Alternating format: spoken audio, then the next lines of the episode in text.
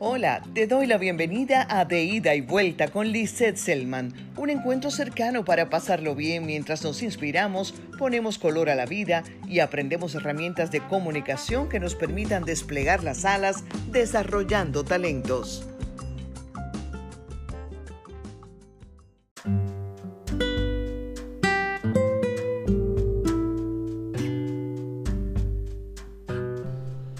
Estoy firmemente convencida de que todo lo que nos ayuda a descubrir esa mejor versión de nosotros mismos, hoy mejor que ayer, mañana mejor que hoy, es materia prima fundamental para una comunicación auténtica, sentida, emotiva, no importa de la índole que sea. Así que hoy me voy a permitir compartir contigo algunos relatos de sabiduría que espero que te gusten. Ponte cómodo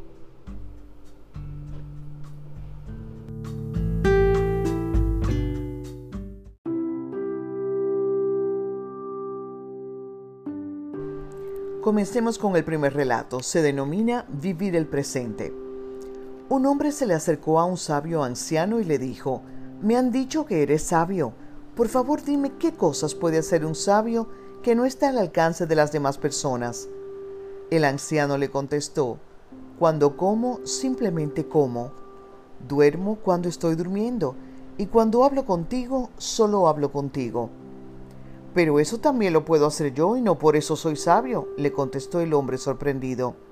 No lo creo así, le replicó el anciano, pues cuando duermes recuerdas los problemas que tuviste durante el día o imaginas los que podrás tener al levantarte.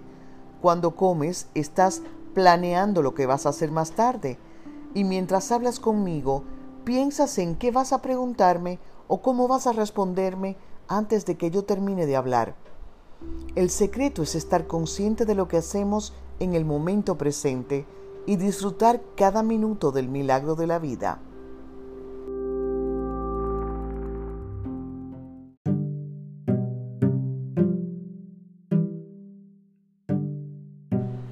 Los dos esclavos. Una vez el sultán iba cabalgando por las calles de Estambul rodeado de cortesanos y soldados. Los habitantes de la ciudad habían salido de sus casas para verle. Al pasar, todo el mundo le hacía una reverencia, todos menos un monje harapiento. El sultán detuvo la procesión e hizo que trajeran al monje ante él. Exigió saber por qué no se había inclinado como los demás. El monje contestó, que toda esa gente se incline ante ti significa que anhelan lo que tienes, dinero, poder, posición social. Gracias a Dios esas cosas ya no significan nada para mí. Así pues, ¿por qué habría de inclinarme ante ti si soy dueño de dos esclavos que para ti son tus señores? La muchedumbre contuvo la respiración y el sultán se puso blanco de cólera. ¿Qué quieres decir con eso? gritó. Soy sultán indiscutible de estas tierras. Todo está bajo mis dominios y todos responden ante mí. Mis dos esclavos, que para ti son los señores que dominan tu vida, son la ira y la codicia, respondió el monje. Dándose cuenta de que lo que había escuchado era cierto, el sultán se inclinó ante él.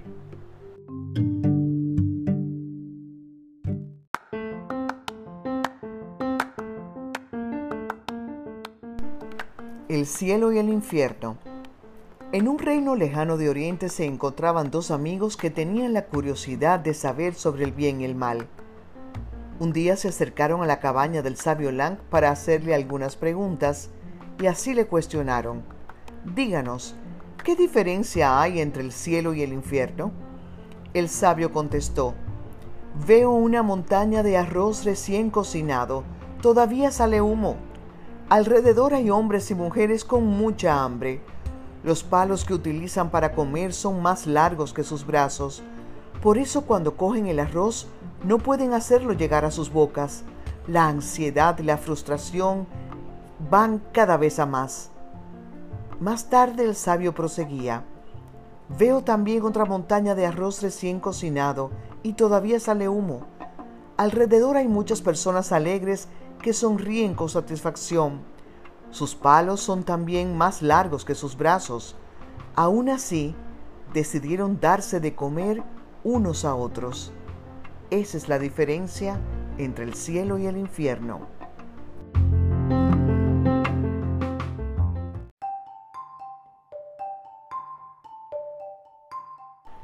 El miedo del león. En una lejana sabana africana andaba perdido un león. Llevaba más de 20 días alejado de su territorio y la sed y el hambre lo devoraban.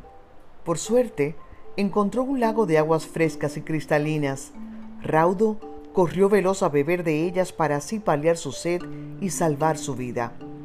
Al acercarse vio su rostro reflejado en las aguas. Vaya, el lago pertenece a otro león, pensó aterrorizado y huyó sin llegar a beber. La sed cada vez era mayor y él sabía que de no beber moriría. A la mañana siguiente, armado de valor, se acercó de nuevo al lago. Igual que el día anterior, volvió a ver su rostro reflejado y de nuevo, presa del pánico, retrocedió sin beber. Y así pasaron los días con el mismo resultado. Por fin, en uno de esos días comprendió que sería el último si no se enfrentaba a su rival. Tomó finalmente la decisión de beber agua del lago pasara lo que pasara. Se acercó con decisión, nada le importaba ya. Metió la cabeza para beber y su rival, el temido león, desapareció. La gran mayoría de nuestros miedos son imaginarios. Cuando nos atrevemos a enfrentarlos, acaban desapareciendo. No permitas que tus pensamientos te dominen y te impidan avanzar hacia tus propósitos. Hasta aquí hemos llegado en este capítulo. Te deseo buena vida. Visita mi página web liselman.com y búscame en las redes sociales como arroba liselman y hagamos más fuerte nuestra comunidad. Te extiendo mi gratitud y la invitación a encontrarnos en el próximo capítulo de Ida y Vuelta.